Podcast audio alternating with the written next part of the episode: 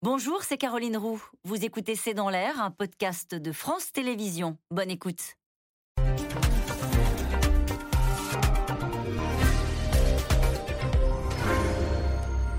Bonsoir à toutes et à tous. Nous attendons vos questions, SMS, Internet et réseaux sociaux pour alimenter notre discussion. Les images sont devenues virales, comme on dit. Dans le monde entier, les Iraniennes qui brûlent leur voile s'affirment comme le symbole du courage et de la lutte contre un régime islamiste ultra-conservateur qui déploie sa police des mœurs. Une police qui tue pour quelques mèches de cheveux évadées d'un voile mal ajusté. La révolte depuis la mort de Masha Amini, il y a dix jours, a pris tout le pays, dans tout le pays, et pas seulement à Téhéran, et trouve un soutien dans le monde entier. Mais le régime réprime brutalement et le bilan est déjà de 76 morts et 1200 personnes ont été arrêtées. Alors est-ce que cette révolte est différente des précédentes? Qui sont ces jeunes Iraniennes, ces jeunes Iraniens euh, qui osent défier les lois du régime? Est-ce que la République islamique d'Iran peut tomber Iran, un régime face au courage des femmes, c'est le titre de cette émission. Avec nous euh, pour en parler ce soir, François Clémenceau, vous êtes rédacteur en chef international journal du dimanche.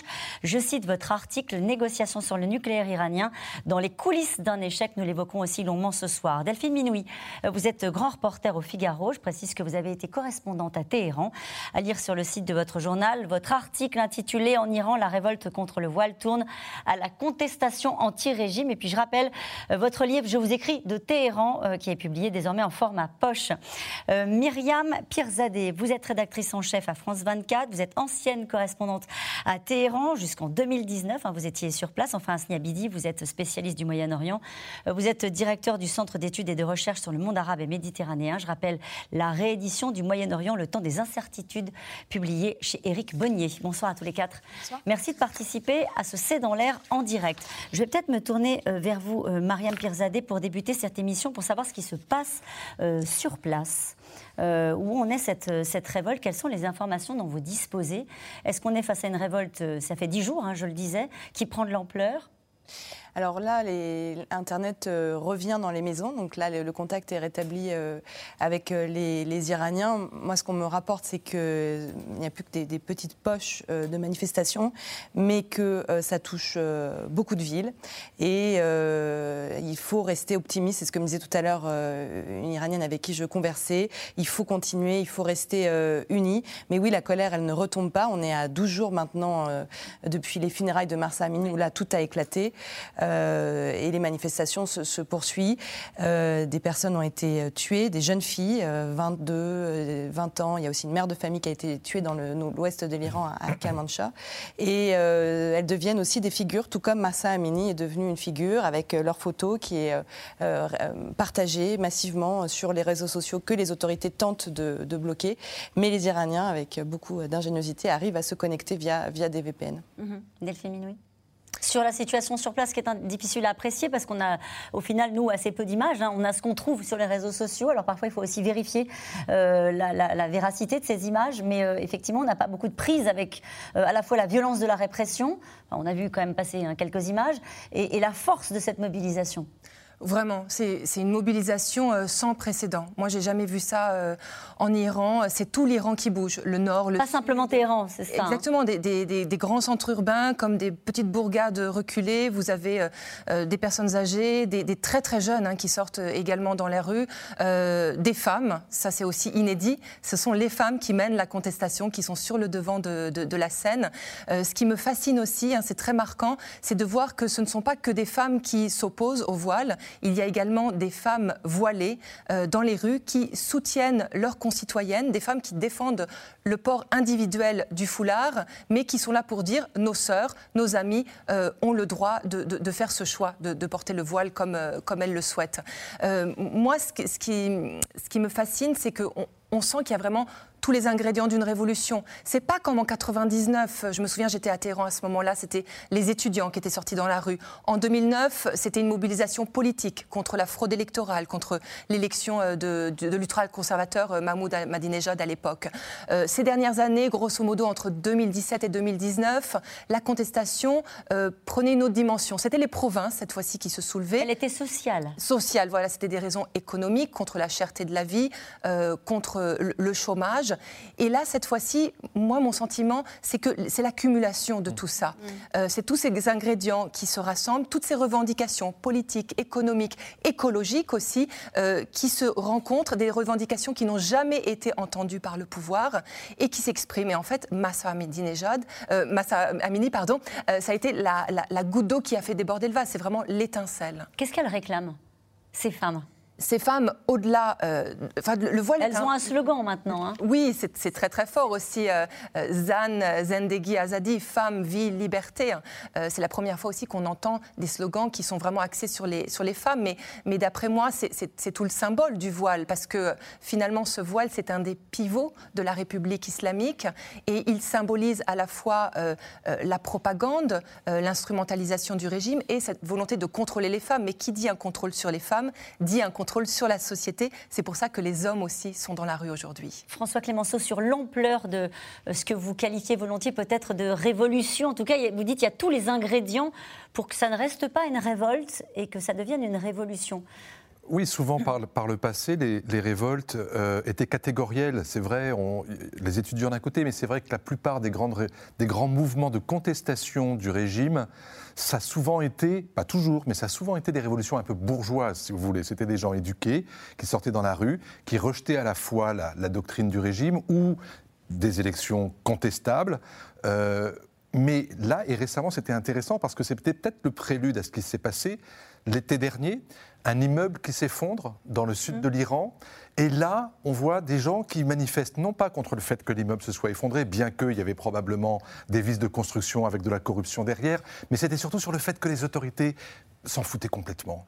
Et donc cette sorte de, de passivité des autorités et de révolte des gens qui n'ont pas grand-chose ou qui ont tout investi dans cet immeuble et leur vie quotidienne qui est pour le coup, effectivement, anéanti, et de voir le cynisme des autorités fait que les gens se disent non seulement on est tout fait, mais maintenant en plus on se moque de nous. Et je crois que cette, ce sentiment de colère, vous le retrouvez aujourd'hui euh, dans l'expression de ces, de ces populations qui manifestent, de tous âges, où il y a cette idée qu'on vivait euh, étouffé, mais tant qu'on ne touchait pas à notre intégrité, à notre liberté, au fait que qui était déjà sacrément entamé. Oui, hein. parce qu'on savait qu'en gros, la règle, la coutume, enfin pas la coutume, la règle, c'était de dire dehors, il y a une certaine forme d'uniformité, dedans, on fait ce qu'on veut. Et le voile était une sorte de, passage entre ce monde privé et ce monde public. Et c'est pour ça que nombre de femmes ne portaient plus le tchador, portaient le voile, mais peut-être à leur façon, et chacune à leur façon, de temps en temps avec de la couleur, de temps en temps avec des motifs, et de temps en temps avec cette idée qu'on n'était pas obligé de se recouvrir l'entièreté du corps. Et cette liberté-là, qui était euh, faible ou petite par rapport à la règle, ça permettait quand même de, voilà, de se dire je suis moi-même. À partir du moment où on meurt parce qu'on a voulu être soi-même, eh bien là, je crois que c'est toute la colère qui s'exprime à ce moment-là. Asni Abidi, euh, effectivement, euh, il faut peut-être rappeler que ce qu'est la police des mœurs.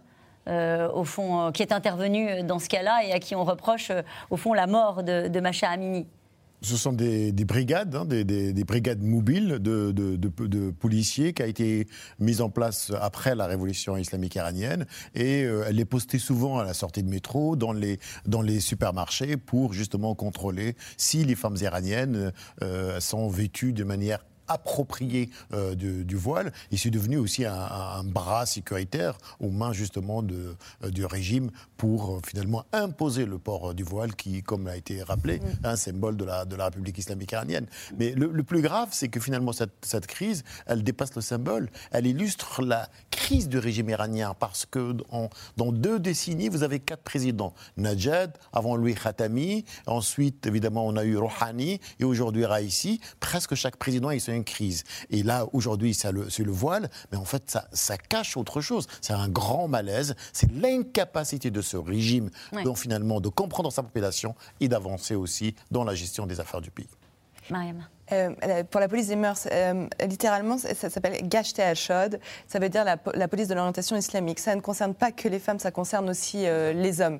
Elles sont effectivement partout. C'est-à-dire que même un homme peut se faire arrêter. Un couple qui, par exemple, qui n'est pas marié peut se faire arrêter si jamais, en fait, on est totalement soumis à la, à policière ou aux policiers qui nous arrêtent. C'est-à-dire que s'ils ont décidé d'être zélés, c'est totalement arbitraire. Et en fait, sous Hassan Rouhani, donc période à laquelle moi j'ai vécu en Iran, Hassan avait justement donné consigne tacite de moins voir cette police des mœurs, qui est symbolisée par ces vannes blancs. Euh, la, vision de ces vannes blancs euh, fait, fait peur à, toute la population. Mais bien sûr, on les voit. Pas seulement les femmes, dites-vous. Mais les hommes, parce qu'il y a un homme euh, qui est jugé. par exemple, un homme qui est dans une voiture, il a une bouteille d'alcool. Il peut se faire arrêter par la police des mœurs. Je veux dire, leur but est de faire respecter la loi islamique, la charia, un mode de vie religieux à la population. Donc il y a une vraie pression. Et depuis l'arrivée au pouvoir d'Ebrahim de, Raisi, donc en juin 2021, on voit bien qu'il y a de plus en plus de police des mœurs dans les rues et une violence de plus en plus aussi assumée à l'égard euh, de la population et de la jeunesse. Parce qu'Ebrahim Raisi, il a pour but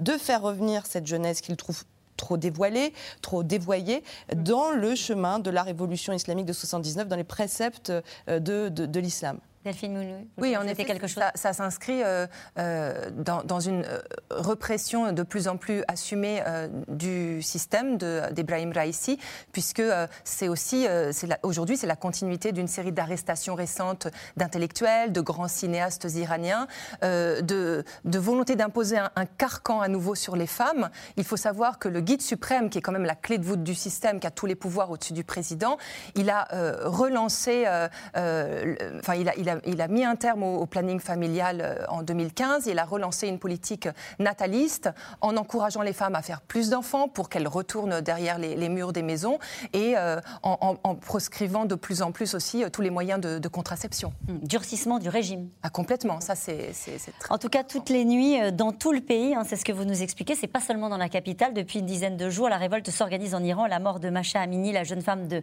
22 ans, on l'a dit, arrêtée par la police des mœurs, a jeté dans la rue des milliers de jeunes femmes et d'hommes euh, qui rejettent désormais le régime. Sur les réseaux sociaux, le monde s'empare de ce slogan Femme, vie, liberté, mais la répression est sans pitié. 76 morts, 1200 arrestations. Constance Meyer et Michel Bouilly. Dans la douleur, au-dessus du cercueil de son frère tué lors des protestations en Iran, cette femme coupe ses cheveux.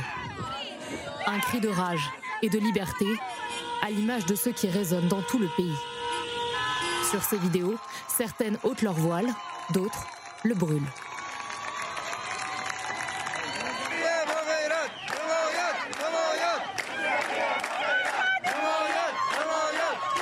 Dix jours que la contestation a commencé. Dix jours depuis la mort suspecte de Massa Amini, 22 ans, arrêté par la police des mœurs pour un voile mal porté. Le régime a promis d'enquêter. Les manifestants n'y croient pas. Je proteste face au meurtre de ma sœur Massa Amini. Je marche dans les rues de Téhéran sans mon hijab. Si nous restons silencieuses, sans agir, on justifie ce qui nous est arrivé. Donc je ne resterai pas silencieuse et je vais protester contre ce meurtre injustifié. Face à la colère populaire, la répression musclée des autorités islamiques jusqu'au sang. Selon une ONG, 76 personnes ont été tuées lors de ces manifestations. Certains visages deviennent des symboles de cette révolte, comme Addis Najafi, âgé d'à peine 20 ans, tué de six balles dans la tête, le cou et la poitrine par les forces de l'ordre lors d'un mouvement dans la petite ville de Karaj, à l'ouest de Téhéran. Son nom est devenu viral la colère de l'Iran est relayée sur les réseaux sociaux du monde entier. Plus de 100 millions de tweets ont été postés en 10 jours. Citoyens comme politiques interpellent. Soutien aux Iraniennes et Iraniens qui luttent avec courage, parfois jusqu'à la mort, pour défendre la liberté et la démocratie. Pour essayer d'étouffer la contestation, l'accès Internet est largement filtré ou restreint par les autorités. Instagram et WhatsApp ont été bloqués, dernières applications utilisées depuis le blocage des autres plateformes et réseaux sociaux ces dernières années. Lors d'un rassemblement entouré de ses soutiens, le président iranien durcit le ton et avertit froidement les manifestants. Les ennemis veulent surfer sur une vague et créer des émeutes et des perturbations. Ils pensent qu'avec de tels mouvements, ils peuvent arrêter la nation. Ils doivent savoir que nous ne laisserons en aucun cas la sécurité du pays et du peuple être mise en péril. À l'international, les critiques pleuvent. Nous appelons les autorités à s'abstenir d'utiliser la force de façon inutile et disproportionnée et appelons tout le monde à faire preuve de retenue pour éviter une nouvelle escalade. Et j'ajouterais que nous appelons les autorités à respecter les droits et la liberté d'expression, de réunion pacifique et d'association, ainsi que le droit des femmes. L'ONU condamne, le Canada sanctionne. Le Canada a déjà euh, un des régimes de sanctions euh, les plus forts euh, de tous les pays au monde et on va toujours être là pour en faire plus. je peux souligner que dans les sanctions qu'on est en train d'amener, il y a plusieurs membres du leadership de la, de la garde iranienne, révolutionnaire iranienne, qui vont être sanctionnés. Peu de chance pour que cela suffise à adoucir la sévérité du régime iranien. En dix jours, plus de 1200 personnes ont été arrêtées lors de ces manifestations. Ce qu'on peut peut-être euh, ajouter à ce reportage, c'est qu'il y a des stars hein, qui se sont mobilisées aussi pour soutenir ce mouvement. Il y a des stars, il y a le cinéaste Agir Fardi qu'on connaît bien ici euh, en Occident qui très vite en anglais s'est exprimé en disant qu'il fallait soutenir ce mouvement des femmes. Il y a une star euh, une équipe de, de foot extrêmement populaire, vous prononcez son nom, les Iraniens sont de joie, c'est Karimi, c'est un ancien footballeur. Alors là, les gardiens de la Révolution ont demandé sa tête, ont demandé son arrestation. et il y a aussi un soutien, alors pas des stars, mais notamment des professeurs d'université qui ont lancé un appel à la grève, qui ont indiqué qu'ils ne reprendraient pas les cours tant que les élèves, leurs élèves qui sont arrêtés ne retourneront pas sur les C'était la question que je voulais vous poser. À part ces images que l'on voit de ces femmes qui le symbole et avec un courage qu'on mesure peut-être mal ici tranquillement sur ce plateau, euh, puisqu'elles risquent désormais clairement leur vie, euh, puisqu'on les voit sur ces images qui, qui, maintenant font le tour du monde. Au-delà de ça, comment est-ce que se traduit cette révolte? Vous avez parlé d'un mouvement de grève, il y a des violences, ils s'en prennent à des symboles du régime? Là, on a un tournant. Euh, c'est un petit peu ce que disait Delphine sur les ingrédients de la révolution, euh, d'une révolution. Ça s'est passé comme ça en 79, même si on est encore loin d'une nouvelle révolution. Mais il y a des appels à la grève, aussi notamment des ouvriers dans le gaz, mmh. qui indiquent des chauffeurs de bus, des chauffeurs de bus. Donc déjà au Kurdistan iranien, dont était d'où était originaire Massa il y a eu une grève générale lundi qui a, qui a suivi ces funérailles. Donc si jamais tout le pays commence à, à, faire grève, à se mobiliser et pas forcément et et, la mobilisation se poursuit dans la rue, là, ça peut peut-être changer la donne. Le problème, je ne voulais pas vous couper, hein, mais le problème, c'est la répression. Et il y a cette question d'Alexis dans le Nord qui dit est-ce que ce sera, comme les fois précédentes, une répression sanglante, à l'abri des regards, et la révolution, entre guillemets, sera terminée? Oui, c'est la grande crainte, hein, parce que le, pouvoir, il a quand même euh, sacrément de la réserve et de l'expérience. Euh, il a euh, l'arme de la, de la propagande. très rapidement, ils ont commencé à mettre ça sur le dos d'un complot étranger occidental. américain même. Américain, hein. tout à fait. Comme d'habitude, c'est un peu la, routine de service. ils ont l'arme du blocage de l'Internet, ce qu'ils essayent de faire à l'heure actuelle, imposer un blackout total pour que les jeunes ne puissent plus communiquer et faire circuler leurs images à l'étranger, mais également de ville en ville, parce qu'ils s'encouragent les uns les autres à l'intérieur euh, euh, du pays. Et puis, il y a la violence. Ils tirent à balles réelles sur les foules. Euh, c'est très, très violent, très radicalisé. Et puis, moi, mon sentiment, c'est que de toute façon, tant que l'armée régulière, mais également l'armée parallèle qui avait été créée justement à l'époque par l'ayatollah Khomeini pour éviter des insurrections internes, tant que l'armée des gardiens de la révolution ne se fissure pas de l'intérieur, le régime il est là pour tenir pour très longtemps. Est-ce qu'il y a une partie de la population qui soutient encore, j'allais dire, une partie de la, population qui conteste la révolte de ces femmes-là? Les plus conservateurs, euh, c'est pas un, un, pays qui se soulève ou un pays apeuré qui est prêt à se soulever. Est-ce qu'il y a une partie du, pays qui est encore derrière le, système et, derrière ces, conservateurs? Oui.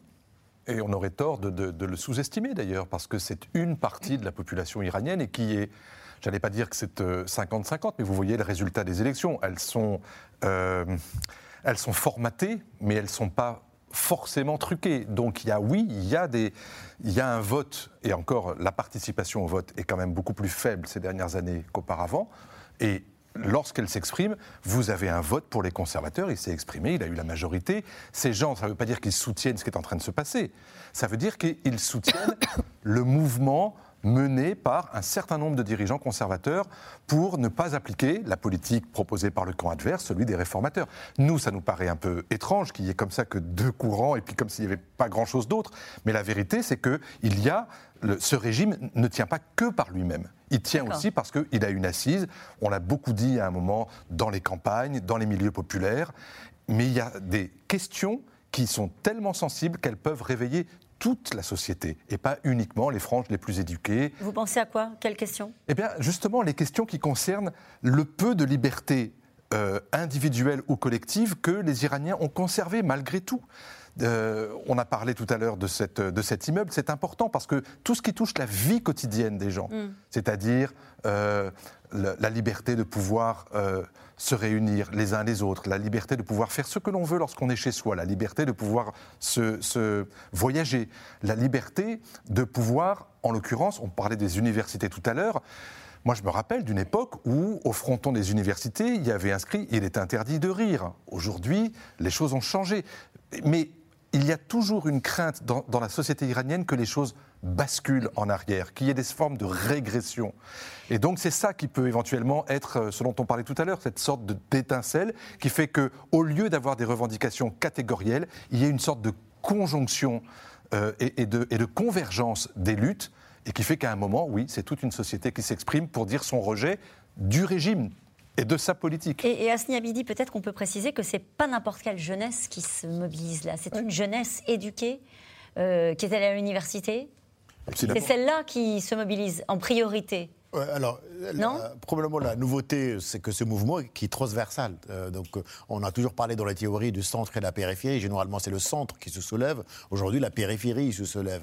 C'est-à-dire une jeunesse moins éduquée, c'est ça que vous laissez entendre ou pas Il y a des couches, toutes les couches sociales sont mobilisées. C'est un élément très important parce que le, voile, c'est un élément fédérateur. Ce n'est pas seulement un élément politique. Et donc, tout le monde se retrouve dans cette contestation en quelque sorte où l'État veut s'approprier le corps des femmes et au-delà, bien sûr, les libertés individuelle. Et, au-delà de la question de, l'assise et de réservoir, quand tous les régimes autoritaires, mm. ce qui se passe aujourd'hui est un tournant dans le sens où il y a un début vraiment de, rejet ou de la confirmation de rejet, d'un rejet massif, si on prend un échantillon, de ce régime-là. C'est-à-dire début d'une opposition ou probablement aussi, hein, en quelque sorte, c'est un processus qui va continuer. Vous iriez jusqu'à dire à Sniabidi que le régime, à l'heure où on se parle, est fragilisé par ce, mouvement on a, on a parlé de la répression, peut-être qu'on peut encore en dire un mot, hein, mais on a l'impression qu'à un moment donné, quand ils vont, euh, euh, ça se fait sans image en plus, hein, donc même s'il y a une condamnation internationale, etc., qu'à un moment donné, il y aura une répression extrêmement brutale et qu'au final, parce qu'ils auront peur, euh, ces jeunes-là rentreront chez eux. Écoutez, un régime, quand il voit ses enfants qui, manifestent et qui demandent vraiment de la liberté, ça veut dire qu'il est vulnérable. Mais tout dépendra de sa gestion de ces manifestations. Ça veut dire quoi? Ça veut dire que s'il le réprime trop fermement, trop brutalement, ça peut se retourner contre lui? Ça peut se retourner contre lui parce qu'il ne peut pas continuer. Et le deuxième, le deuxième élément, c'est qu'il n'est pas dans son intérêt justement de continuer comme ça. Moi, j'ai écouté un peu la traduction de discours de, de où il presque présente ses excuses. Il parle de la jeune femme comme si c'était sa fille. Je vais les arrêter, on va justement condamner. Donc il y a une prise de conscience de la part de ce régime. Mais ce qui est très important, c'est que la rue iranienne, si on peut la résumer ainsi, avec cette nouvelle sociologie démographique, elle a changé. On peut dire que la peur a changé de camp et aussi que les lendemains probablement seront très difficiles. Il y a des signes d'alerte qui sont envoyés à ce régime. Mm persuadé. Oui, oui, euh, ce régime est, fragilisé, mais en fait, euh, c'est une agrégation de beaucoup de crises. Aujourd'hui, vous êtes jeune en, Iran, donc ces jeunes-là, ils vont à l'université, ils sont ultra connectés à Internet, ils savent exactement ce qui se passe, ils ont une envie, une envie euh, qui est totalement légitime, de liberté, de pouvoir voyager, ces jeunes-là, ils ne vont pas trouver de travail, parce qu'il y a 50% à peu près de la population qui est au chômage. Aujourd'hui, vous avez en Iran euh, une population qui a de 30 à 40 ans, qui vit encore chez ses parents, parce qu'ils ne, ils ne peuvent pas trouver un travail ou trouver un travail qui leur permet de pouvoir se marier, de pouvoir euh, se loger. Donc il y a une frustration. Euh, ce n'est plus une colère contre le voile, c'est le symbole mmh. effectivement qu'il y a dans ces manifestations. C'est une colère contre toutes les restrictions qu'on leur impose depuis 43 ans, contre une crise économique, contre une vie qu'ils ne veulent plus vivre, en fait, avec des, des, contraintes. Enfin, c'est-à-dire que là, ils ne peuvent pas euh, vivre normalement. Ils en ont conscience. Et en fait, le cas de Marsa Amini a été effectivement la goutte d'eau qui a fait. Qu'est-ce que vous allez surveiller là dans les jours qui viennent? Pour savoir si on passe de la révolution à la révolte? Les grèves. Les grèves, c'est vraiment très important parce que ça, ça peut faire euh, basculer, euh, basculer le pays. Euh, quand on parle d'Ebrahim Raisi, il a été élu avec le taux le plus bas de participation de toute la République islamique, moins de 50%. 60% de la population a voté pour lui, sachant qu'ils ont annulé les candidatures d'une très grande partie des candidats réformateurs. Donc son, élection était écrite euh, d'avance. Aujourd'hui, on estime à 30% de la population qui soutient encore ce système pour des raisons, pour leur intérêt. Il y a des fonctionnaires. Aujourd'hui, vous voyez dans la rue, ils ont euh, organisé des, manifestations pro-gouvernement. C'est quand même très parsemé. Et moi, quand j'étais là-bas, je voyais ces, manifestations qui n'ont rien de spontané, qui sont organisées après la prière du vendredi euh, notamment, pour faire une démonstration de force. Là, vous voyez vraiment que les, les, manifestants récitent des, des slogans. Ils mmh. sont là parce qu'ils sont peut-être forcés de le faire pour garder euh, leur travail. Il y a une opposition politique? C'est-à-dire, il y a quelqu'un à un moment donné qui pourrait fédérer euh, tous ces visages, toute ces, cette, volonté À l'intérieur de l'Iran, il n'en a pas. Ah. Euh, c'est-à-dire qu'ils ont tué toute alternative politique pour asseoir leur pouvoir. À l'intérieur, non. par contre, on sent bien que les réformateurs commencent à un peu remettre en cause la politique, notamment du, du voile obligatoire, qu'il faut entendre cette jeunesse. Il y a aussi des dissidences qui commencent à se faire entendre à Rome. Rome, c'est le centre religieux de l'Iran. Et les religieux commencent à dire qu'il faut entendre cette jeunesse. Et là, c'est intéressant. Il y a de plus en plus, en effet, de, de voix dissidentes, d'ayatollahs conservateurs, c'est ça, qui se mettent du côté de la population en, en Hossein Nouri, que leurs attentes soient. Amdani, c'est lui dont vous parlez notamment. Il y en a eu plusieurs. Exactement. Il y en a eu plusieurs qui disent dit il faut que les responsables écoutent les demandes du peuple. Euh, ça, vous, vous l'analysez comme un, un, signe inquiétant entre guillemets pour le régime. Bah, ils ont peur aussi pour lui, pour eux. Donc euh, ils ont, ils ont peur pour, pour, leur peau. Mais bien sûr, là, c'est très intéressant. Moi, je pense qu'on est vraiment à un tournant de, de ce moment-là En 2009, c'était les religieux. On oublie souvent que les religieux aussi ont mené certaines frondes contre le régime. Et surtout en ce moment, parce que nous avons une vacance de pouvoir, le guide suprême Khamenei est euh, malade. 83 ans, mais il a un successeur, son fils. Bon, c'est pas encore tranché à Raïssi lui-même. Bah c'est pour ça qu'il y a cette surenchère, en quelque sorte, de la part de Raïssi, parce que lui, comme il vient de l'institution judiciaire, donc il veut finalement postuler, à mon avis, pour le poste de guide suprême, sachant que la primauté du religieux sur le politique est toujours en vigueur en Iran. Ce qui est, ce qui est flagrant dans tout ça, c'est qu'on n'a jamais vu un écart aussi profond entre euh, le pouvoir, le noyau dur du pouvoir d'un côté, et la société dans son ensemble euh, d'autre part. Et mon sentiment, c'est que si cette révolte, malheureusement, euh, risque d'être étouffé dans l'œuf, voire dans un bain de sang. Euh, c'est pas pour autant que les mouvements seront terminés. On assistera dans les mois qui viennent, dans les années qui viennent, à ce même genre de révoltes qui vont se propager régulièrement euh, à travers le pays. Parce que la rue, c'est tout ce qui reste aux Iraniens pour s'exprimer. On leur a fermé leurs journaux, ils n'ont plus de parti politique, les syndicats sont ultra fragilisés. Donc la seule solution, c'est d'aller dans la rue. Et ce que je vois à, travers ces jeunes, c'est qu'ils sont beaucoup plus vindicatifs que la génération d'avant. Ils nous le disent quand on leur parle, quand je leur parle au téléphone, ils me disent nous, on, sait qu'on va marcher vers la mort, on sort dans la rue, on ne sait pas si on rentre chez nous ce soir, mais on est prêt à. Parce qu'ils n'ont plus rien à perdre pour toutes les raisons que vous avez évoquées euh, tout à l'heure. Et il y a un vrai. Moi, j'ai vraiment les mêmes messages qui arrivent de, de, proches ou de personnes effectivement à qui je m'entretiens qui disent mais continuez à parler nous parce que nous on peut pas le faire. Rendez-vous compte lorsqu'ils allument la télévision, ils ne voient pas leurs manifestations. Là, ils arrivent à avoir un petit peu d'informations via la BBC euh, en langue persane qui est, très populaire euh, en, Iran. Euh, là, moi, je vois beaucoup moins de vidéos qu'il y a encore quelques jours parce que ça, ça se tarit. Mais ça, c'est très important.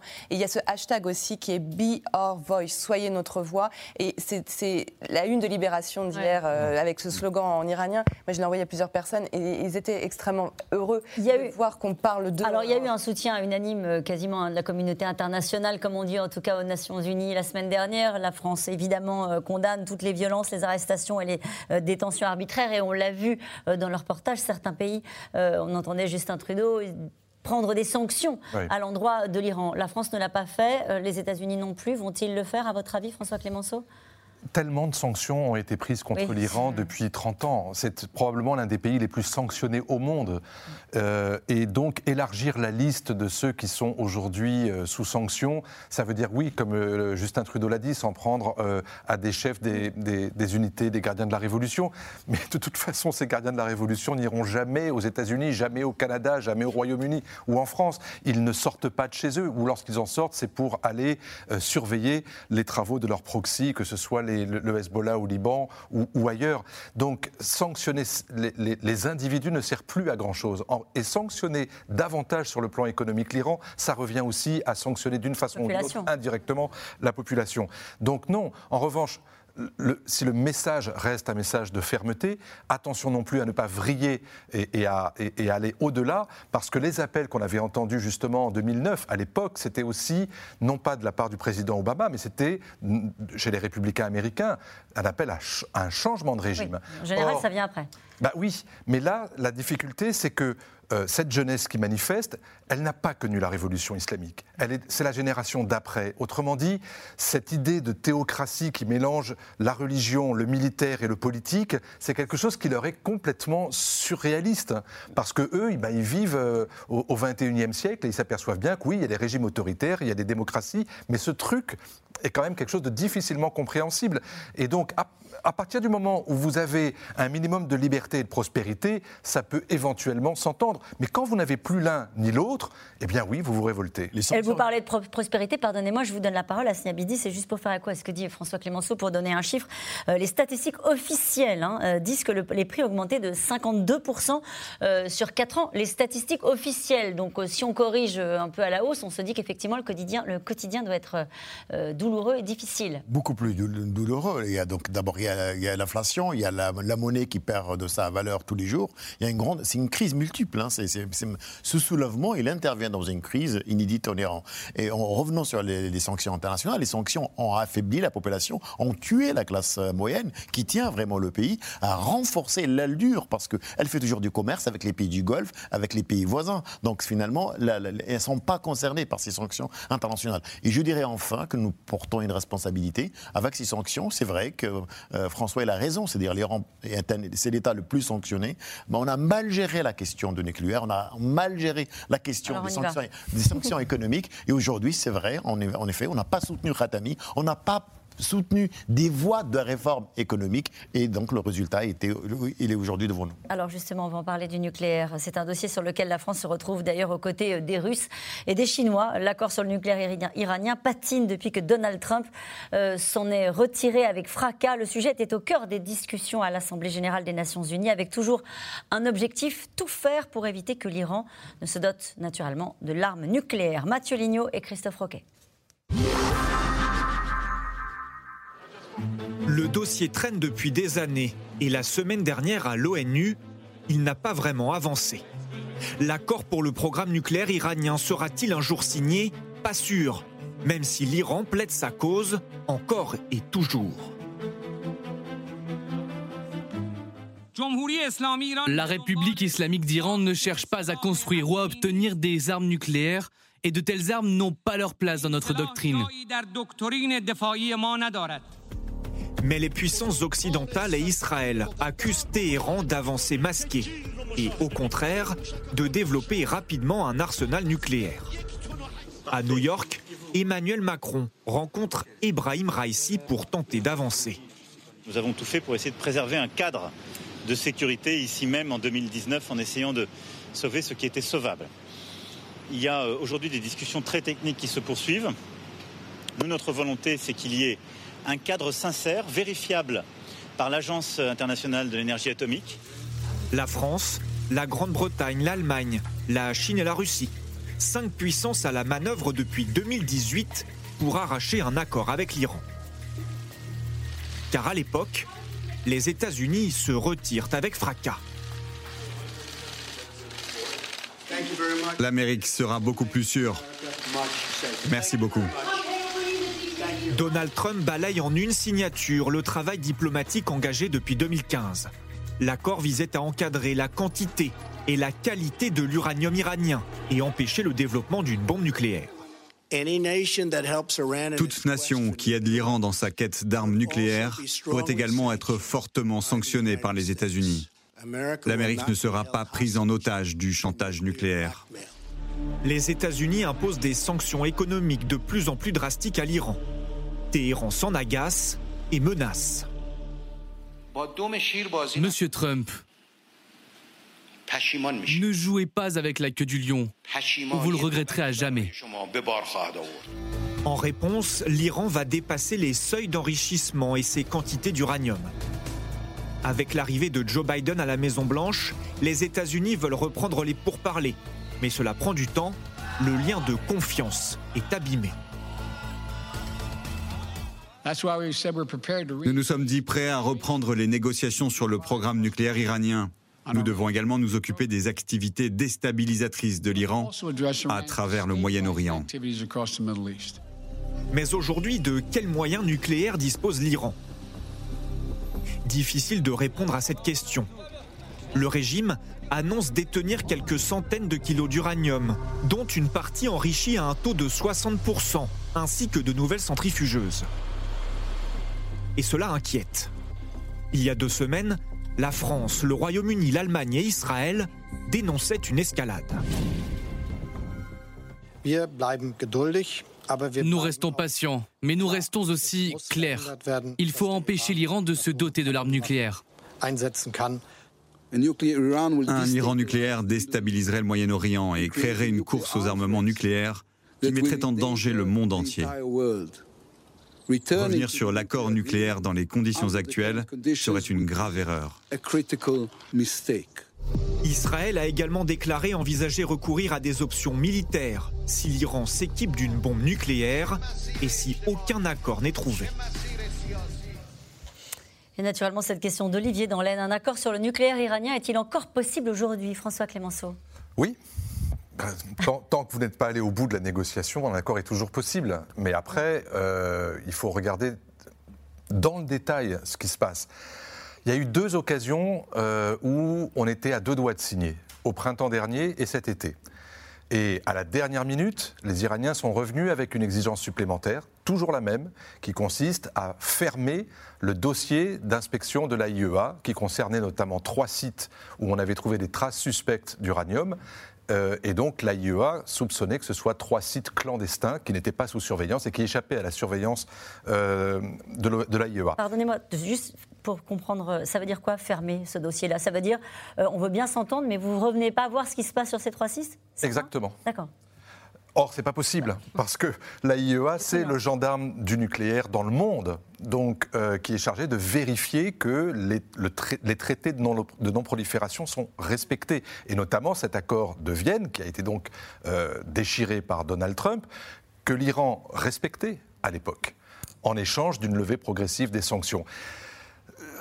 Euh, ce retrait des États-Unis de l'accord de Vienne est, est une catastrophe et, on s'en est aperçu un an plus tard, le temps que les Iraniens disent Mais attendez, comment voulez-vous que les, États-Unis sortent et que nous, on continue de respecter un accord qui n'est plus tenu? Donc, ils ont effectivement violé un par un leurs engagements qui avaient été pris en 2015, jusqu'à ce que ils en arrivent progressivement aujourd'hui à avoir suffisamment de quantité d'uranium enrichi. Alors il faut que ce soit à 90% et non pas à 60%, mais c'est une question de jours, de semaines pour arriver à ce, à ce seuil, à ce breakout, c'est-à-dire ce moment où on possède suffisamment de kilos d'uranium enrichi à 90% pour fabriquer une bombe. Pas forcément des milliers, mais au moins une. Et donc ce, cette connaissance cette de la technologie de la fabrication de la bombe, c'est ce que évidemment, les pays signataires de l'accord de Vienne, Israël et l'AIEA. Alors vous avez la France, le Royaume-Uni, l'Allemagne, l'Union européenne, la Russie et la Chine. C'est étonnant qu'on retrouve la Russie et la Chine aux côtés de l'Union européenne dans ce moment de grande tension, euh, raccord sur ce sujet-là bah, Parce que ce sont des puissances nucléaires. Elles ont intérêt, elles aussi, à ce que euh, l'Iran ne prolifère pas. Personne n'a intérêt à ça. Et les Chinois, d'ailleurs, euh, qui n'appliquent pas les sanctions, mais qui demandent à l'Iran de veiller à ne pas dépasser euh, ce, seuil de l'arme atomique. C'est dans l'intérêt de personne. Et donc, vous me dites, est-ce qu'un accord est encore possible? Oui, il se trouve que hier encore, le chef de l'agence de l'énergie atomique iranienne était à Vienne, puisqu'il y avait une grande réunion euh, des, euh, des, grands responsables de l'AIEA, et il a dit, mais nous, on est prêts éventuellement à rediscuter les clauses qui permettent à l'AIEA de continuer à travailler en Iran. Bon, mais il faut que ce soit suivi d'actes hmm. concrets et vérifiés avec des inspecteurs qui vont sur place et qui ferment les unes après les autres les hypothèses. Avec en échange, évidemment, la perspective pour les Iraniens de la levée des sanctions. Bien sûr, c'était un pari très intéressant qui a été fait par des universitaires de haut niveau. Obama, quand il était président, il était convaincu, et Biden, il était vice-président, il était convaincu que la levée des sanctions graduelles était le seul moyen d'abord pour éviter cette politique d'influence, la nuisance iranienne sur l'étranger, mais aussi de ramener des, classes moyennes, euh, donc prospères, demander aussi des, euh, probablement des réformes politiques et économiques. C'est un pari très intéressant, mais malheureusement, ça n'a pas abouti. Et je crois que le président Biden est convaincu que l'Iran est beaucoup plus contrôlé et contenu dans un accord qu'en dehors d'un accord. La preuve, c'est qu'en dehors de l'accord, ils, ont bien, ils ont bien avancé. Mais attention, la responsabilité, elle n'est pas seulement iranienne, et elle est aussi du côté de l'Occident. D'abord, sur le plan technique, les traces, ce qu'on appelle les traces nucléaires qu'on a trouvées, il faut d'abord, les Iraniens, ils disent, ces traces ne sont pas à nous, donc ce n'est pas un élément suffisant, suffisant pour arrêter tout le processus nucléaire. On a bien avancé. Pourquoi on arrive à ce point-là? Et vous nous dites. Deuxième parce que soupçonne de ne pas respecter oui, leurs engagements. Vous savez, il y, a beaucoup, il y a beaucoup d'enjeux. Vous avez un autre État qui est important, on l'a bien vu, Israël, qui ne veut surtout pas, qui veut torpiller cet accord par des options militaires ou diplomatique. Troisième point est très important, il n'est pas dans l'intérêt du président Biden de signer l'accord maintenant, de conclure maintenant, avant les élections, parce qu'il y a les élections. Ben parce que s'il signe d'abord, euh, il ne pourrait pas en faire un atout dans, dans son, il reste jusqu'au 8 octobre. oui, 8 octobre. Jusqu'au mois de novembre. Et même les républicains, ils disent, dans le chef des républicains, ils disent que dans le président Obama, euh, Biden ne va pas le signer parce qu'il a peur, s'il signe l'accord, ça va être perçu comme un signe euh, de faiblesse, puisque ça va, ça va libérer exactement 100 milliards de dollars. Et les républicains et 30 députés et 30 membres du, donc, du Congrès démocrate ont refusé. Ils ont dit on va s'opposer à cet Pardon, je ne comprends pas. Pourquoi ça va libérer 100 milliards de dollars? Bah, parce, que, parce que les sanctions, l'Iran a des fonds qui sont bloqués. On a commencé un petit peu par euh, donc, les débloquer l'idée en Corée du Sud et au Japon, mais aussi une partie qui est bloquée aux États-Unis. Et donc ils ont peur qu'avec cet argent-là, le régime va encore se durcir et sa politique étrangère à l'étranger va encore être encore plus nocive qu'auparavant. Voilà l'enjeu. Delphine Inouï, sur, sur, la levée des sanctions, c'est ce qu'attendent naturellement euh, les Iraniens de la rue ou pas, même pas. Oui, Il y a toujours évidemment cette haine de, de, de l'Occident et des États-Unis, même chez ceux qui manifestent ou pas? Ah non, chez ceux qui manifestent, il y, a, quand même il y a une prise de conscience que euh, ça allait beaucoup mieux au quotidien pour eux.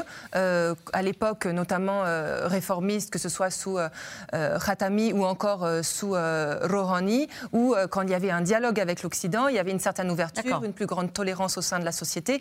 ça fonctionnait beaucoup mieux à ce moment-là. Donc ils, réalisent que les sanctions et l'isolement du pays n'est pas, n'est pas du tout dans leur, dans leur intérêt. Un mot sur le nucléaire iranien sur cet accord. Est-ce que ça représente pour, euh, au fond, dans, ce climat euh, de, tension et de révolte? La, scène géopolitique de 2022 n'est pas celle de 2015 lorsque l'accord a été signé. L'Iran a les deuxièmes réserves de gaz au monde. On voit bien qu'ils sont en train de se rapprocher de Moscou, qui a les premières réserves de gaz. Donc c'est une arme euh, que les Iraniens pourraient aussi bien agiter pour faire durer, les, négociations. Il y a effectivement ces trois sites que les Iraniens veulent voir ne plus voir sur, le tapis, mais il y a aussi l'inscription des gardiens de la révolution sur la liste du terrorisme américain que, qu'ils veulent voir lever. Et ça, Joe Biden a dit, voilà, il est hors de question euh, qu'on lève euh, cette liste. Dans euh, l'accord, dans l'accord, c'est enfin, dans l'accord du mois d'août, c'était levé. C'était levé. Tiens, les derniers ont fait un profil bas, ont accepté. Cet accord, il est toujours en cours, il est toujours en vigueur. Il, il doit durer jusqu'en 2025. C'est essentiel de parvenir à un accord. Parce que demain, on va se réveiller avec un Iran qui aura la bombe. Parce que là, aujourd'hui, l'accord sur le nucléaire, par exemple, limitait l'uranium, l'enrichissement de l'uranium à 3,67%. Donc, c'est-à-dire que les Iraniens sont arrivés à ce seuil. Ils ont fermé trois quarts de leurs centrifugeuses. Moi, je me rappelle des débats à l'époque, j'étais en Iran, quand euh, Mohammad Javad Zarif euh, faisait les allers-retours à Vienne pour négocier cet accord, pour rapporter au guide suprême qui a la main sur, sur le nucléaire, euh, l'avancée des travaux, on le menaçait, excusez-moi du terme, mais c'était les termes qu'on entendait au Parlement iranien, de le couler dans le béton, parce qu'on coulait dans le béton les centrifugeuses iraniennes. Euh, donc c'est important de parvenir à cet accord. Rendez-vous compte, 3,67%, on arrive à, 60%. Et effectivement, là, ça fait six mois que nos regards sont tournés vers l'Est, vers l'Ukraine. Et euh, pendant ce temps-là, bah, l'Iran continue à, développer ses capacités nucléaires. C'est une police d'assurance, comme une garantie. Le régime iranien a besoin. Donc le nucléaire pour lui, c'est une police. On sera craint, ils se disent, Israël est un État nucléaire et d'autres États, pourquoi nous, on n'a pas le droit? Puisque l'Occident ne nous offre pas d'alternative. Ça ne les empêche pas d'avoir une influence euh, dans la région, euh, d'être craint dans la région. On peut parler de la Libye, de la Syrie, du Yémen ah, de l'Arabie Saoudite, et de l'Arabie Saoudite, non? Oui, mais c'est la raison pour laquelle, précisément, les, les monarchies du Golfe on, se sont d'abord réconciliées entre elles et ensuite euh, adossées à, aux Américains et à Israël pour former une sorte de... Ils ont appelé ça l'OTAN du Golfe, mais ce n'est pas un mot intelligent parce que ce n'est pas une alliance militaire, c'est juste une alliance d'intérêt, c'est-à-dire de profiter euh, d'échanges technologiques, militaires, diplomatiques, politiques, pour pouvoir faire un front commun face à l'Iran si l'Iran se dote de la bombe. Mm. Les Iraniens ont joué le jeu vraiment euh, au, tout début de, cet accord et, les Européens ils respectaient leurs engagements. Ils ont respecté leur engagement et les Européens n'ont pas du tout été à la hauteur des enjeux. Ça veut dire quoi, les sanctions américaines. Et ça, ça a été vu comme une Pourquoi vous dites ça Les Européens n'ont pas été à la hauteur des parce enjeux que, Parce qu'ils euh, sont encore dans cet accord. C'est uniquement les États-Unis qui sont sortis de manière unilatérale. Et donc, en fait, en commerçant avec euh, les Iraniens, les Européens s'exposent à, des, à des sanctions. On n'a jamais réussi. Il y avait ce fameux outil dont on a beaucoup parlé, Instex, pour contourner les sanctions, ça n'a jamais marché. Donc, Tous les grands groupes qui sont partis ne sont pas revenus. Mais vous savez, en Iran, en 2000, les, grands groupes français. Non, Parce qu'ils ont peur d'être sanctionnés aux États-Unis. Les, Américains disaient si vous restez en Iran, ben vous pouvez pas. Et ils sont partis en 48 heures. Ils ne sont pas revenus. C'était la question. C'est vu comme une trahison. Ce retour va être, va, être, va, être, va être très compliqué. Vous savez, en 2014, 2015, 2016, c'était inédit de voir autant d'hommes étrangers, euh, de, de, de start-up ouvrir. C'était, Téhéran avait un autre visage. Téhéran s'ouvrait au monde et il y avait une vraie attente de la population de ne plus être un paria euh, sur la scène internationale. Et ça, les Iraniens n'oublient pas. Peugeot, notamment, lorsqu'ils ont quitté Peugeot, euh, euh, Manu Militari, au moment du retour des, sanctions, ils n'ont pas oublié le retour de Peugeot après les sanctions. Ils ont fait payer à Peugeot, d'ailleurs, ce départ précipité. Rapidement, qu'est-ce qui manque à Joe Biden pour faire passer une décision comme celle-ci, pour revenir vraiment dans le, traité?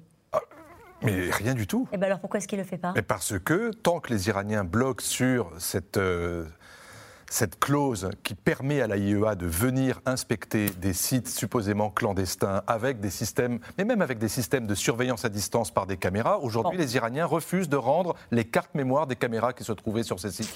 Bon, c'est une, c'est une conduite suffisamment suspecte pour que pour l'instant on dit on ne signe pas tant que vous ne revenez pas sur cette surveillance par la IEA. En tout cas, on a bien compris que le sujet nucléaire est revenu euh, sur le devant de la scène. Les menaces du Kremlin sont prises très au sérieux euh, par Washington qui a même ce week-end averti la Russie sur les conséquences, des conséquences qui seraient euh, catastrophiques, une menace à peine voilée et calibrée pour laisser planer un certain flou sur la nature d'une éventuelle réplique américaine. Juliette Perrault et Nicolas Baudry-Dasson.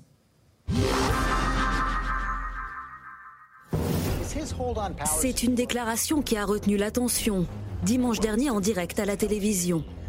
Interrogé sur la menace nucléaire russe, le conseiller à la sécurité nationale américain prévient. Nous avons fait savoir aux Russes directement, de façon privée et à un très haut niveau, que les conséquences seront catastrophiques pour la Russie si elle utilise des armes nucléaires en Ukraine. Nous avons été clairs et catégoriques avec eux. Les États-Unis répondront de façon ferme aux côtés de leurs alliés et partenaires. Mais lorsqu'on lui demande des précisions sur la réponse occidentale en question... Donc ça veut dire se battre directement contre la Russie? Nous avons indiqué à la Russie à quelles conséquences elle s'exposait, mais nous faisons attention à la façon dont nous en parlons publiquement. Manier l'ambiguïté, rester flou pour éviter l'escalade avec Moscou. Reste que les avertissements de Vladimir Poutine sont visiblement pris au sérieux à Washington. Il y a tout juste une semaine, le maître du Kremlin se montrait particulièrement menaçant. Je tiens à vous rappeler que notre pays dispose également de diverses armes de destruction et à certains égards, elles sont même plus modernes que celles des pays de l'OTAN. S'il y a une menace pour l'intégrité territoriale de notre pays, afin de protéger la Russie et notre peuple, nous utiliserons certainement tous les moyens à notre disposition. Ce n'est pas du bluff. Une arme brandie par Vladimir Poutine dès le début du conflit. J'ordonne au ministre de la Défense et au chef d'état-major de mettre les forces de dissuasion de l'armée russe en régime spécial d'alerte au combat. C'est compris. Et rappeler aux Occidentaux, moi après moi. Nous avons des instruments dont personne d'autre ne peut se vanter actuellement. Et nous utiliserons ces instruments si nécessaire. Des messages largement relayés par la propagande russe.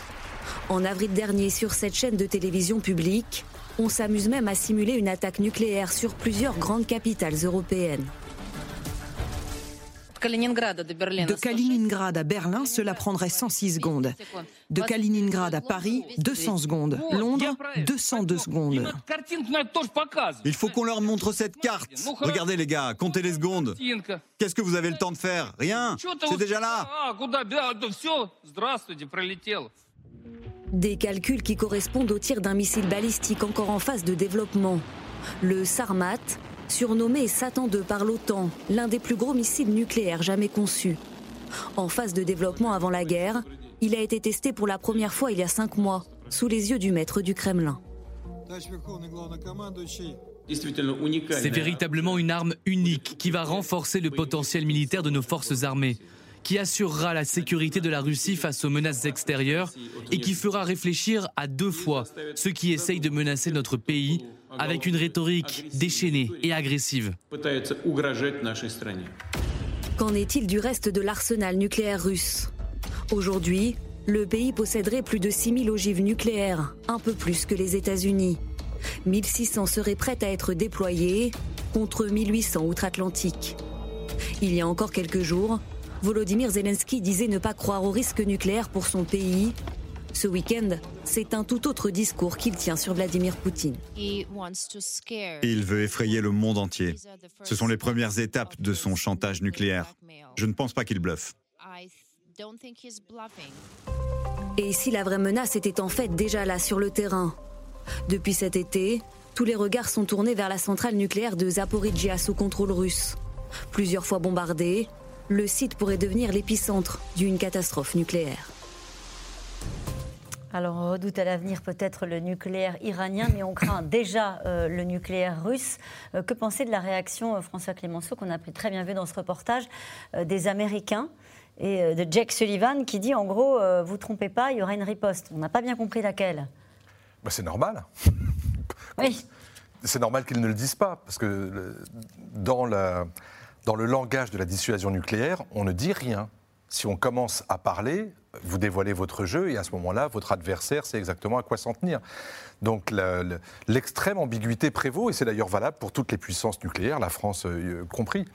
Euh, mais en revanche, dire comme l'a fait Joe Biden, trois jours avant le discours de Poutine, ne le faites pas. Ne le faites ne pas. Le faites pas. Ne le faites pas. Un, ça veut dire qu'il savait que Poutine allait en parler. Et deux, que Il peut le faire. ça existe. Trois, qu'il peut le faire. C'est pas faux d'ailleurs ce que dit Poutine, à savoir que leur armement nucléaire aujourd'hui, effectivement, est au top de ce que l'on peut faire aujourd'hui euh, à travers le monde en termes de, de, sophistication et de modernisation. Et les Américains prennent ça au sérieux, comme toutes les puissances nucléaires, parce que si jamais vous utilisez, et notamment, euh, c'est ce qu'on ce qu'on a évoqué, que les forces russes, à partir du moment où l'annexation sera reconnue, ça y est, hein, ils ont voté oui, ce que, sans surprise. Si vous avez sur ce territoire russe, entre guillemets, ouais. des armes nucléaires tactiques qui sont mises sur le sol du Donbass, de Zaporizhia ou de Kherson ou de Crimée, mais ne serait-ce que 0,1 kilotonnes, c'est-à-dire la plus petite des ogives nucléaires tactiques, la plupart des grands responsables aujourd'hui, qu'ils soient experts du nucléaire, militaires ou diplomates, vous dites le nucléaire, c'est le nucléaire. On s'en est jamais servi depuis 1945. Que vous utilisez une toute petite bombe ou la méga bombe qui détruit la surface du pays ennemi, c'est pareil en fait. Et donc c'est normal que le jeu de la dissuasion soit exactement le même pour l'idée même de se servir d'une arme nucléaire tactique sur le champ de bataille que pour effacer un pays de la carte. Mmh. Sachant que la Russie et les États-Unis étaient dans un accord en fait, international sur les ogives nucléaires et les deux se sont donc affranchis de, euh, de, de, cet accord qui est très important pour la sécurité régionale. Et c'est vrai que la dissuasion, c'est le, le paradigme même de le nucléaire, que ce soit stratégique ou tactique. Oui, mais il y a cette petite nuance sur le nucléaire tactique et Medvedev euh, qui refait une déclaration aujourd'hui sur le sujet. Il est très enclin hein, à parler du nucléaire. Hein. Il dit, je vais le répéter encore une fois pour les oreilles sourdes, la Russie a le droit d'utiliser des armes nucléaires si nécessaire, a le droit elle s'octroie le droit d'utiliser des armes nucléaires parce que dans sa doctrine, euh, ce serait acceptable. Voilà, voilà. pourquoi on a des raisons de, craindre. absolument, il ne faut, pas, il faut pas sous-estimer les déclarations. Moi, ce qui m'a intéressé, c'est qu'on est passé finalement des déclarations de Medvedev ou du membre du Conseil national de sécurité, on est passé au patron, on est passé à Poutine. Et, c'est ça qui est un élément important à prendre en considération, sachant que le contexte est un contexte qui n'est pas favorable à Poutine. Alors, nous revenons sur, sur la question de l'Iran avec cette, cette question qui nous est posée par Patrick dans le Doubs. Quels sont les liens entre la Russie et l'Iran? Bah, il y a beaucoup de liens entre ces deux pays. D'abord, euh, une sorte de, lien politico-idéologique, je dirais, dans cette espèce d'alliance euh, anti-occidentale. Euh, il y a d'importants liens économiques et puis il y a des liens euh, militaro-stratégiques. Il faut savoir que les Iraniens euh, fournissent des drones aux Russes, dont certains ont touché ce week-end le port ukrainien d'Odessa. Et en retour, vous avez aussi quand même les Russes qui sont depuis des années très présents en Iran dans le développement de la centrale nucléaire de Boucher, une des centrales principales sous l'œil de, de l'AIEA. Les deux ont de deux grandes expériences des sanctions internationales. Oui, aussi. Donc ça peut aider. Et la Russie, euh, dans l'accord de Vienne, il était mentionné que la Russie avait pour rôle, parmi tous les autres signataires, de, faire venir sur son propre sol tout l'uranium enrichi des, Iraniens pour le préserver, pour qu'il ne soit pas destiné à un usage qui ne soit pas réglementé. Donc c'était une façon de responsabiliser à la fois la Russie et l'Iran dans cet accord, c'était très important. Et nous revenons maintenant à vos questions. Une question de Dominique dans l'Ariège. Chapeau à toutes ces femmes courageuses. Les hommes sont-ils absents? Mariam Pirsadet Non. Non? Ils sont dans la rue, bien sûr.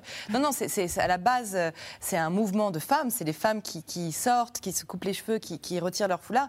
Mais bien sûr, les hommes sont là. Ils sont là parce qu'ils défendent une sœur, ils défendent une femme, ils défendent une amie. Non, non, bien sûr, les hommes, les hommes sont, très présents. C'est devenu un, mouvement vraiment de, solidarité euh, entre, les femmes et les hommes. Est-ce qu'il y a un aspect générationnel? Alors, euh, ces manifestants sont effectivement 80% euh, de la population, on estime à 80% de la population iranienne aujourd'hui qui a moins de 40 ans, donc qui n'a connu que la, République euh, islamique. Et effectivement, ces jeunes qui sont dans la rue aujourd'hui n'ont plus envie d'accepter ce que leurs parents ont pu accepter pendant, pendant 20, 25 ans. Ça veut dire que ce mouvement n'est pas soutenu par les plus âgés? Ah, vous avez, il y a d'ailleurs pas mal de, de grands-mères avec des cheveux blancs qui ont retiré leur foulard et qui ont euh, fièrement posté euh, leurs photos euh, sur les réseaux sociaux pour prouver qu'elles sont elles aussi dans la rue. C'est important parce que vous avez parlé de, on a parlé des, des, des villes, oui. et c'est important parce que finalement un régime autoritaire, il recrute toujours, il mobilise toujours, pas dans les grands centres urbains, mais il, mobilise à l'extérieur. Mais il mobilise aussi dans les, personnes âgées, parce que généralement sont fidèles au régime. Et quand le mouvement est transgénérationnel et qui ne se concentre pas seulement sur les grands centres urbains, ça veut dire que le mouvement, il a des, bases solides pour durer. Une question d'Alain en Seine-Saint-Denis.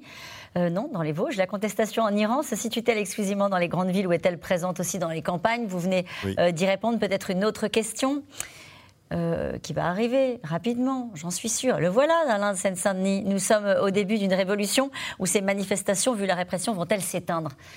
Alors, Sincèrement, qu'est-ce que vous en pensez? Alors, euh, moi, j'ai une amie qui me disait de, tout à l'heure, euh, il faut être optimiste, il, faut être uni. En tout cas, le régime, la République islamique montre effectivement qu'elle qu'elle pas, pas qu'elle vacille, mais qu'elle a peur, puisque le gardien, euh, le chef des commandants armés a indiqué que tout sera réglé entre 4 euh, ou 5 jours.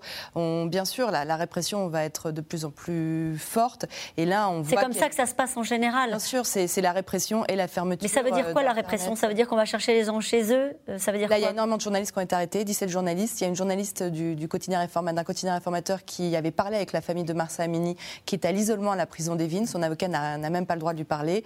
On a arrêté des photographes, euh, on arrête des manifestants, ils sont apparemment détenus dans des conditions euh, abominables. Il y a tellement de monde euh, dans, ces centres de détention qu'ils ne savent plus quoi en faire. J'ai donné ce chiffre tout à l'heure de 1200 arrestations.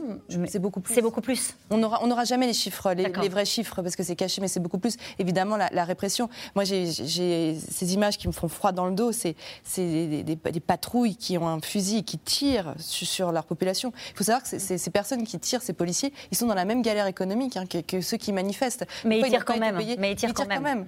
Et, ils tirent sur, sur leurs jeunes. C'est, ça fait froid dans le dos, en fait. Comment les Iraniens arrivent-ils à contourner la censure et le blocage des réseaux sociaux Delphine Minoui? Ah, c'est des génies de l'informatique. On devrait tous aller prendre des leçons chez eux. Je discutais euh, hier avec une de mes interlocutrices à Téhéran qui me disait qu'elle a 16 euh, VPN différents euh, pour contourner la censure. Et donc, dès qu'il y, y, en a un qui ne marche pas, elle utilise un autre. Et bah, des, ils, sont rodés aux nuits blanches aussi. Ils passent leur nuit sur l'ordinateur pour essayer de repérer le créneau où l'Internet va revenir, même l'espace de quelques secondes pour enfin euh, poster euh, leurs images. C'est le, VPN. Non, mais c'est fou, c'est que le VPN, c'est devenu aujourd'hui en Chine, en Russie, en Iran, en Égypte, en Arabie Saoudite, partout, c'est devenu l'outil indispensable pour pouvoir vivre au rythme. Ça permet de faire quoi le VPN Mais de tout simplement d'aller sur les sites qui sont interdits dans votre propre pays. les applications, car communiquer. En Arabie Saoudite, vous ne pouvez pas utiliser WhatsApp, euh, par exemple dans des pays. Donc le VPN vous permet d'utiliser cette application-là. Ce qui est fou, c'est que le, euh, un Twitter est interdit en Iran, mais le guide suprême a six comptes dans plusieurs langues. C'est ça qui est absolument incroyable. Quoi. Lui peut tweeter. Il peut tweeter. Hum. Et je dirais qu'ils ont tellement, ils sont tellement inventifs, tellement créatifs, surtout au niveau de cette nouvelle génération. Donc, si on leur coupe l'internet, c'est pas grave. Ils vont aller faire du porte-à-porte. Là, en ce moment, par exemple, ils se réunissent tous les soirs quand ils voient que c'est trop dangereux dans la rue. Ils vont sur les toits et ils continuent à scander euh, euh, leur slogan euh, tranquillement sur les toits des, maisons, des villas, des immeubles. Tranquillement, peut-être pas. Bah, pour l'instant, voilà, ils narguent les forces de l'ordre qui restent, qui restent en bas. une question de Xavier dans le Pas-de-Calais. Les dirigeants iraniens sont-ils si fragiles qu'ils ont peur d'un peu de liberté dans les tenues vestimentaires des femmes, Asniabidi Oui, parce que ça va au-delà de la tenue vestimentaire. Ça conteste la politisation de ce voile, de la tenue par le régime, parce que c'est un, un piège. Le régime, finalement, en, s'appropriant cette histoire de tenue, finalement, aujourd'hui, contester le voile, brûler le voile, brûler le foulard, c'est brûler aussi la République, ou brûler en tout cas un pilier de la République. Pour eux, ça veut dire que si le voile tombe, le régime, le régime tombe. C'est pour ça qu'il tremble. Oui, ce qui est fou, c'est qu'au départ, au moment de la révolution islamique, le tchador avait vraiment été conçu comme un uniforme en fait pour les femmes lorsqu'elles voulaient sortir. Et cette idée que euh, des femmes puissent porter leur uniforme, c'est-à-dire celui qu'elles veulent, avec toutes les différences par rapport à la voisine d'à côté ou par rapport à sa mère ou par rapport à sa petite sœur. Cette idée-là de pouvoir être différente tout en respectant le voile parce qu'on est musulmane et qu'après tout, pourquoi pas?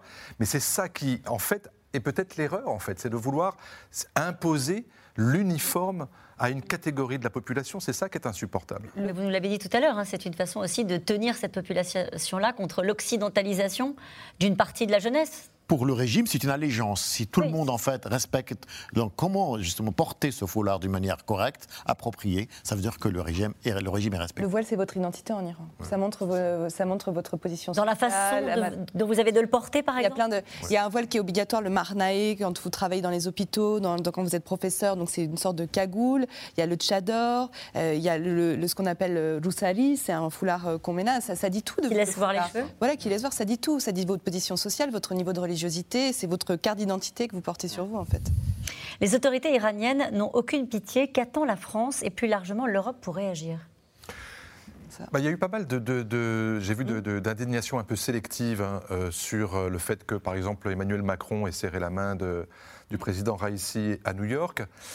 Et en même temps. De la part euh, des Iraniens en France aussi, qui ont considéré que c'était au fond. Parce que cette poignée de main, pardonnez-moi, je vous coupe, mais a été instrumentalisée euh, sur place en Iran. Oui.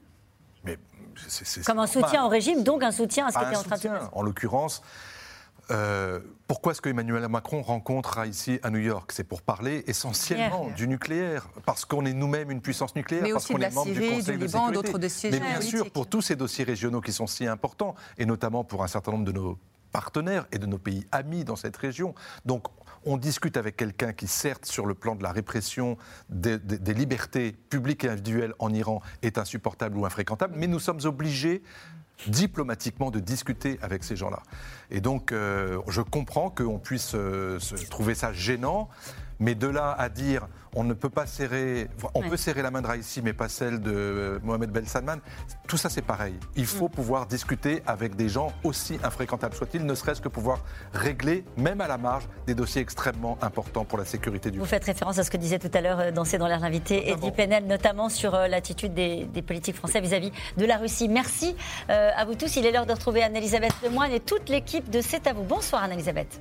Bonsoir Caroline. Une fuite en avant pour l'opinion, un budget sans ligne claire pour le Figaro. Le moins qu'on puisse dire, c'est que la presse libérale tire à boulet rouge sur le projet de budget 2023 que le gouvernement s'apprête à défendre devant une Assemblée nationale sans majorité absolue. Comment Gabriel Attal, ministre délégué au compte public, défend-il ces arbitrages? Il est ce soir notre invité. Bonne émission Anne-Elisabeth. Nous on se retrouve demain dès 17h30 pour euh, C'est dans l'air l'invité. Et puis je vous rappelle que vous pouvez retrouver votre émission quand vous le souhaitez en replay et en podcast. Belle soirée.